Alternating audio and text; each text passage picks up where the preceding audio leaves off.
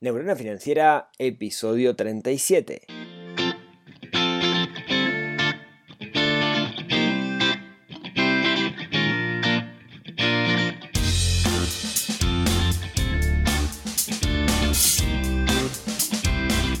Bienvenidos al podcast de Neurona Financiera donde hablamos de finanzas personales, donde hablamos de inversión, donde charlamos de un montón de cosas relacionadas con el dinero y con nuestra mentalidad con respecto al dinero para al final del día dejar de sufrir estrés por este tema. Mi nombre es Rodrigo Álvarez, soy el que inventó esta cosa que se llama Neurona Financiera, que comenzó como un sitio web y hoy tiene más pinta de podcast que, que de sitio web. Y este es el episodio número 37 y es un episodio sumamente especial para mí. ¿Por qué? Porque hoy estamos logrando, llegando o llegamos a los 100.000 episodios escuchados del podcast. Que en 36 episodios haya habido 100.000 escuchas, para mí es una cosa increíble y, estoy muy agradecido a la vida por, por, haber logrado esto y más que nada agradecido con, con todos ustedes que están ahí del otro lado escuchando. la, idea y lo que está atrás de esto es aportar valor y ayudar a, dejar de, de sufrir estrés por dinero. Y, estoy muy agradecido por el feedback que recibo a diario de gente que, está teniendo en cuenta todas estas cosas, todo lo que charlamos aquí y que está mejorando. Así que muchísimas gracias a, todos ustedes. También muchas gracias a, los que mm, a partir de una convocatoria que dicen en Instagram de, Neurona Financiera, eh, terminaron comentando, poniendo 5 estrellas en iTunes y hoy superamos las, las 100 eh, calificaciones en, en iTunes, que también es un hito que yo quería lograr y estoy más que contento por ello. Así que les quiero agradecer de corazón a, todos ustedes por, por estar ahí. Estoy en México en este momento, estoy grabando a la mañana y de hecho esta es la segunda vez que, que, grabo el podcast porque la primera vez estaba recontra cruzado y me salía todo horrible. Yo usualmente grabo de noche tarde, ya estoy grabando a la mañana muy temprano, no salió el sol por aquí. Eso se llama una mezcla de jet lag con un día que voy a tener muy complicado, que seguramente de noche no me va a dar la nafta para, grabar el podcast, que usualmente lo hago los martes. Así que eh, les pido disculpas de ya si, si, me tranco y cosas por el estilo. Ya el, que grabé y borré está demasiado trancado, así que vamos de nuevo que, no pasa nada. Hoy quiero tocar un tema em, técnico. ¿Y a qué me refiero con un tema técnico? Cada tanto hay algunos episodios donde, donde me gusta hablar de algunos instrumentos del sistema financiero para que cada uno los analice y vea si vale la pena o no vale la pena utilizarlos, ¿sí? sin, tomar partido.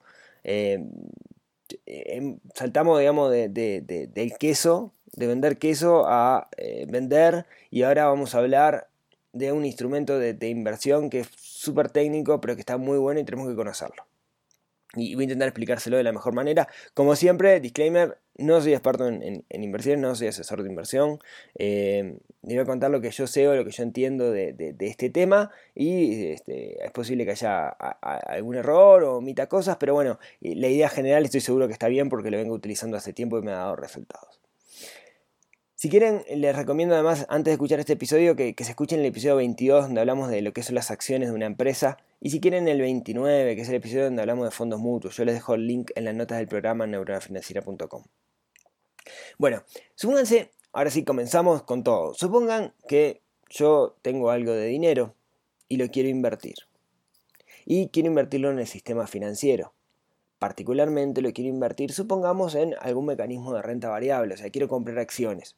Se dice que las acciones de renta variable porque en realidad yo no sé la ganancia que me va a dar la acción, porque depende cómo se vaya evaluando la empresa. ¿no? Yo compro algo, eh, ese algo va aumentando de precio y en algún momento lo vendo.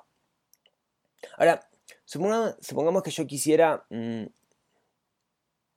comprar acciones de, no sé, de, Tesla, ¿no? Por decir algo. Tesla, ¿vieron estos, esta, esta empresa que fabrica autos este, eléctricos de, de, Elon Musk, ¿no? Entonces quiero comprar acciones de, de Tesla. Pero la verdad, este, Elon Musk está medio loquito, cada tanto hace algunas declaraciones o dice algunas cosas, etc. Y eh, la acción esa puede crecer, pero también puede, puede perder, tiene un riesgo importante. Entonces, algo que yo podría hacer es decir, bueno, en vez de comprar acciones de, Tesla, voy a separar mi plata en dos y compro acciones de Tesla que pueden crecer mucho, pero, pero también pueden perder mucho, digamos, tengo un riesgo alto, riesgo alto, sinónimo de que puedo ganar mucho también. Y voy a la otra mitad voy a comprar algo bastante conservador, voy a comprar, no sé, una acción de Apple, supongamos, ¿no? Siendo Apple algo, partiendo de la base que Apple es algo conservador. Pero conozco bien la empresa, sé lo que viene haciendo, este, legado de Steve Jobs, etcétera. Entonces lo que hago es repartir, ¿no? hay, una cosa que es, interesante que es cuanto menor es la relación entre ambos activos que yo tengo en mi portafolio, o sea, la correlación, de hecho matemáticamente se llama la correlación que hay entre Apple y Tesla, menos riesgo voy a tener. ¿Qué quiere decir esto? Si sube Tesla, a Apple no le importa y puede, subir y bajar, digamos, no importa. ¿sí? Este, porque la correlación son cosas totalmente distintas. No pasa, por ejemplo, si yo tuviera acciones de una empresa, este, no sé, supongamos, de petróleo y, una industria que depende mucho del petróleo. Ahora no se me ocurre ninguna. Entonces sube la empresa petrolera y estoy seguro que la otra industria también va a subir. ¿Se entiende? Eso es lo que se llama la correlación. Ahora, la mayoría de la gente no tiene mucha plata como para comprar muchos activos y armarse su portafolio. Si recuerdo que cada vez que compro una acción me cobran, me cobran por ello. Entonces también tengo un costo administrativo súper importante. Y ahí es donde nacen lo que se llaman los fondos de inversión. ¿sí? ¿Qué son los fondos de inversión? Bueno, viene un señor que sabe mucho, o una empresa que sabe mucho, y dice, bueno, yo voy a poner acá un administrador. Este administrador va a decir, bueno, yo voy a comprar eh, acciones siguiendo distintos criterios, de forma tal de disminuir el riesgo, por ejemplo, o de aumentar la ganancia. Entonces el señor que sabe mucho empieza a comprar y dice, bueno, a comprar estas 20 empresas y compra acciones de esas 20 empresas. Y yo, en realidad, lo que hago, eh, en vez de invertir directamente comprando las acciones, compro cuota partes de ese fondo mutuo. Entonces, de alguna manera se disminuye el riesgo, porque hay alguien que se está encargando de armar un portafolio y yo compro cachitos o pedacitos de ese portafolio. Eso de cierta forma me permite ahorrar algunos costos, ¿no? Porque en realidad no tengo que estar comprando cada una de las acciones, sino que simplemente compro eh, el, fondo mutuo, compro pedazos de ese fondo mutuo, ¿no? O cachitos o unidades de, ese fondo mutuo. ¿Bien? Bueno, eso existe, digamos, ¿no? Y hay una lista enorme de fondos mutuos y hay empresas muy importantes que se dedican a ello. De hecho, muchos son sectoriales, ¿no? Hay fondos mutuos que en realidad dicen, yo soy experto en un nicho en particular, entonces voy a comprar o ponen sus expertos a comprar en ese nicho. Por ejemplo, fondos mutuos de infraestructura de Estados Unidos. Entonces, compran solamente empresas que se dedican a la infraestructura. Entonces, uno podría especular y decir, ah, Trump gana las elecciones, dijo que va a hacer un plan de infraestructura, entonces compro este fondo mutuo. ¿Sí? Algunas consideraciones que tenemos que tener con los fondos mutuos que, quizás no nos hagan tan, tan atractivo. Bueno, lo primero es que, que nos cobran. ¿sí? Nos cobran usualmente un porcentaje del total del fondo. Y eso sirve para pagar las compras, las ventas y los gastos administrativos, ¿no? Ese señor experto que tengo ahí, alguien le tiene que pagar. Entonces, y eso suele ser bastante costoso, digamos, suele ser de un 1, un 2%, ¿sí? de, lo que se llama este, el, costo del fondo. Algunos también cobran cuando uno quiere entrar o salir. Quiero decir, cuando compro, me cobran, pero cuando salgo también me cobran, me cobran un monto.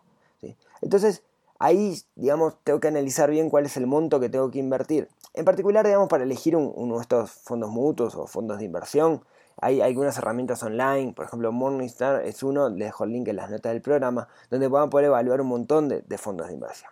¿sí? Pero en realidad yo no quería hablar hoy de fondos de inversión, pero era para, que entiendan un poco el concepto. Yo lo que quiero hablar es lo que se llaman los, los fondos indexados. ¿Qué viene a ser un fondo indexado? Bueno, en la bolsa hay lo que se llama un índices. Los índices lo que hacen es seguir algunas acciones. Para que se hagan una idea, podríamos decir que es el promedio, ¿no? el, promedio de cierto conjunto de acciones. Si vamos a tomar uno de ejemplo, que es uno de los más famosos, que es el, el Standard Poor's 500, ¿sí? o SPY 500 o Spider. ¿Qué es lo que hace? Tenemos un índice que lo que sigue son las 500 empresas más importantes en Estados Unidos. Entonces, ¿qué hace? Se ponen esas 500 empresas en una lista, se pone el valor que tiene la acción de cada una de, no la acción, digamos, ¿no? sino el valor de, la empresa en sí, y, se pone un peso en función de eh, cómo está, cuando digo un peso es un término, digamos, medio matemático, ¿no? Me refiero que em, en función del tamaño que tiene, que tiene esa empresa, tiene más incidencia dentro del índice. Entonces uno, viendo el SPY 500, este índice, puede saber cómo está, digamos, el valor promedial de las 500 empresas más importantes, más grandes de Estados Unidos.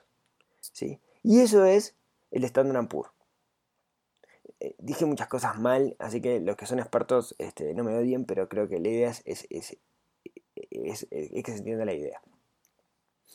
Eh, ¿Qué característica tiene, digamos, esto? Bueno, es un índice, yo no puedo comprar un índice. No, puedo, ir y decir que quiero un índice, ¿no? Porque un índice es una referencia. Entonces, se inventó eh, un, un mecanismo que permite, de alguna manera, permite comprar ese índice. Lo que compro no es el índice en sí, sino lo que compro son pedacitos de las empresas que ese índice sigue. O sea, si yo compro una, una voy a decir la acción, pero no, es acción la palabra, pero si compro una acción de el, Standard Poor's 500, en realidad soy dueño de un pedacito de cada una de las 500 empresas más grandes de Estados Unidos. ¿Qué pedacito? Bueno, depende del peso que tenga dentro de la cuota parte de ese índice. ¿sí? Eh, entonces, estos mecanismos, estos fondos indexados, lo que hacen es replicar los índices. Los índices. Si, decíamos, ¿no? por ejemplo, acá tengo las 500 empresas más grandes de Estados Unidos. Eh, si una de estas, de estas, de estas empresas eh, deja de ser de las 500 y otra entra, es algo típico que pasa, eso también lo maneja el índice de forma automática, yo no tengo que hacer nada. Entonces no tengo, no tengo el, esfuerzo de estar comprando o vendiendo cada una de estas empresas. Suena bien, ¿no? O sea, suena bien en el sentido de que lo que, estoy, lo que, lo que puedo hacer, digamos, es disminuir bastante el riesgo, porque puedo estos índices, que ahora como vamos a ver hay de todo tipo y color que siguen distintos tipos de empresas. ¿sí? Pero lo que quiero que les quede la, diferencia entre un fondo de inversión tradicional y un fondo indexado es que el fondo de tradicional tiene un administrador. Hay alguien que le pone cabeza y mete y saca empresas en función de su criterio. Y el fondo indexado en realidad no tiene un administrador, sino cierto conjunto de empresas que tienen un criterio particular definido de antemano. Ustedes dirán, seguro el, fondo, el fondo tradicional le tiene que ir mejor el fondo indexado, porque alguien que le está metiendo cabeza. Pues no, pues en el largo, en el largo plazo está demostrado eh, que, los, fondos, los fondos indexados en realidad han sido mejores, ¿no? Cosa de locos. Eh, esto al principio cuando salió sonaba un disparate, este, pero, pero hoy por hoy, digamos, eh, es una herramienta súper, súper utilizada. Em, y bueno, como les decía, ¿no? está, probado que, le ganan a, los fondos mutuos. En particular, hay un instrumento, y es el que yo quería hablar el día de hoy, que se llama en inglés ETF, Exchange Trade Fund. Mi, pronunciación en inglés es tan buena como, como, bueno soy pintando cuadros, así que háganse una idea. Em, un ETF o ETF, ¿sí? Em, tienen la característica que yo puedo comprarlo en la bolsa. Yo puedo ir y comprar un, ETF que siga un índice en particular. Tiene un costo. Eh, así como, como los, fondos, los fondos mutuos tienen un costo de administración, acá también tienen un costo, pero la diferencia es sustancial, o sea, el, costo es, por ejemplo, el Standard Poor's es 0,2%, ¿sí? O sea, ellos cobran por administrar el fondo, este fondo indexado que es no administrado, pero hay una empresa detrás, digamos, que lo organiza, un 0,2 del total del fondo. O sea, es realmente poco, poco dinero comparado con los fondos mutuos que suelen cobrar en el entorno de los, de los 2%. Estos ETF hay miles, ¿no? Eh, yo puedo comprarlos y vender en bolsa, cotizan en bolsa, tienen un precio de compra, un precio de venta. De venta. Los fondos tradicionales usualmente no cotizan en bolsa, digamos, ¿no? O sea, se sabe el precio al final del día. Eh, acá está cambiando el precio todo el tiempo. Es igual, si lo vemos, es igualito a una acción. Pero en realidad estoy comprando un paquete con cientos de acciones o miles de acciones cuando compro un, ETF. Eh, como les decía, se pueden vender en bolsa. Ahora yo les dejo, si quieren, en las notas del programa una lista de algunos para que vean, porque hay realmente de todo. O sea, de todo que quiero decir. Por ejemplo, eh, hay instrumentos ETF que siguen empresas de gran capitalización o de mediana capitalización. Hay estos instrumentos que siguen, por ejemplo, empresas que se dedican a eh, cosas que compran los millennials o a productos orgánicos o a la marihuana o, empresas que se dedican a temas relacionados con obesidad o salud. Realmente hay de todo, ¿no? Hay cortes por, por vertical de, de ETF o hay cortes por tipo de empresa o tamaño de empresa. ¿sí? Hay ETF, digamos, que, que, replican empresas por volumen, empresas de tecnología. Se puede hacer un festival, digamos, con la cantidad de cosas que hay. Y como yo les decía, la compra y la venta en realidad tiene el costo del broker, que, te cobra por, comprar y vender, y después tiene un costo particular que es, digamos, lo, que cobra el, propio, el, propio, el propio ETF o quien crea el, ETF. ¿Por qué es importante eso? Digamos, eh, porque tiene que haber un administrador igual de todas formas, porque si no algo que podría pasar es que, como, como está en la bolsa, que el ETF tenga sentido como una acción en sí mismo. ¿Qué quiere decir? Que la oferta y la demanda del ETF haga que el precio del ETF tenga un precio en sí mismo y que, no esté, y que se pierda la correlación con el índice. ¿Qué quiere decir? Todo el mundo dice, ah, qué bueno que está esto de las 500, em-", que de comprar el, el, índice o el ETF que sigue el índice de las 500 empresas más grandes de Estados Unidos. Voy a comprar acá. Pero claro, capaz que mucha gente quiere comprar porque les parece una buena idea y termina, por, exceso, digamos, de demanda, suben los precios. Pero en realidad el precio del ETF tiene que acompañar el precio de las acciones que lo componen. Entonces para, hacer eso, eso se llama el tracking error, hay empresas que hacen lo que se llama el arbitraje para que esto no pase. ¿sí? Otra de las cosas interesantes que tiene el ETF es que hasta ahora venimos hablando, claro, de un ETF como un mecanismo que me sirve para disminuir el riesgo, que puedo comprar muchas acciones de forma barata, no comenté el hecho de que pagan, si las acciones pagan dividendos, digamos, también te vas a recibir dividendos por, por eso. Pero además, el TIEF puede comprar cosas que no son acciones necesariamente. Por ejemplo, pueden comprar renta fija. Entonces, cuando digo renta fija, ¿a qué me refiero? Por ejemplo, bonos del Estado. ¿no? Eh, si quiero comprar bonos de, no sé, de Estados Unidos, de países emergentes, hay ETF que lo que hacen es eh, seguir, o, mejor dicho, eh, tienen adentro un índice que sigue ciertos tiene dentro un índice, no, siguen un índice de ciertos bonos. Entonces estoy comprando bonos de algunos países, por ejemplo, países emergentes, en dólares, ¿no? Y lo que estoy haciendo en realidad es comprando un ETF que lo siga. Entonces es una herramienta súper, súper interesante. ¿sí? De hecho, me parece que, es una herramienta que, vale la pena estudiar y que vale la pena ver. Y no quería dejar de, charlar. Yo les voy a dejar en, las notas del, del programa algunos ejemplos de, ETF, capturas de, pantalla, digamos, de, algunos ETF que hay. Hay varias empresas como Vanguard, BlackRock, etcétera, que se dedican a esto, para que vean cómo, cómo, han crecido, cómo han bajado, ¿no? Cómo, cuál es la, volatilidad que tienen, ¿no? la variabilidad de, las acciones para ver si es un serrucho o no es un serrucho, como hablábamos hace, hace un rato. Porque me parece que son cosas que, tenemos, tenemos que saber desde el vamos porque es una forma muy buena de introducirse cuando uno quiere empezar a operar en bolsa. En vez de jugármela por una acción, me puedo jugar por, por estos instrumentos. Que los detractores de esto lo que dicen es, bueno, en realidad si diversificas vas a tener eh, menos ganancia porque te vas a poder meter menos dentro de un área de conocimiento específica. Sí, es verdad, digamos, ¿no? Y es el difícil equilibrio entre el riesgo y la ganancia. Entonces, mm, vamos terminando por, por acá. Como les decía, un capítulo muy técnico para hablar de un instrumento que es un instrumento que tenemos que tener por ahí. La pregunta que va a surgir, si escuchan el episodio de acciones y este, es, che, pero fenómeno, me convencí, vi la grafiquita, viene subiendo. ¿Cómo compro esto? Bueno, ahí tenemos dos opciones. Una es un broker online y otra es eh, con un corredor de bolsa. ¿sí?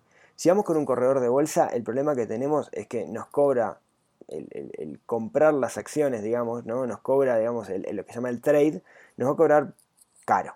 20, 30, 40, hasta 50 dólares, un banco 50 dólares, ¿no? Entonces deja de tener sentido para los que tenemos poco dinero para invertir, porque en realidad, ¿cuánto tiempo tengo tengo que estar ahí adentro y cuánto tiene que crecer esa acción para, que realmente tenga costo. Entonces la, opción más inteligente para este tipo de instrumentos es comprarlo de forma directa y comprarlo de forma directa implica eh, tener un, broker online. ¿sí? Broker online em, es una linda discusión que, ya hemos tenido. Eh, yo hoy la, recomendación que, tengo, eh, pero, pero analícenlo ustedes, es, es una, una plataforma que creo, creo que es la única en términos de, costos, al menos que, se compara en la región, que es kiena.com. ¿sí? Eh, no hemos hablado mucho de Kiena, pero quiera, sepa quien quiera, nació como lo que llama un robot advisor, que hablamos en algún momento, es como un robot que te dice en qué operar, pero ahora tiene otra, eh, otra cara, digamos, que es la posibilidad de, eh, comprar instrumentos eh, financieros de forma directa. O sea, pasa a ser un broker online. En realidad es una cara de un broker que está en Estados Unidos, se encarga de abrir la cuenta, de generar el dinero, que está la parte complicada.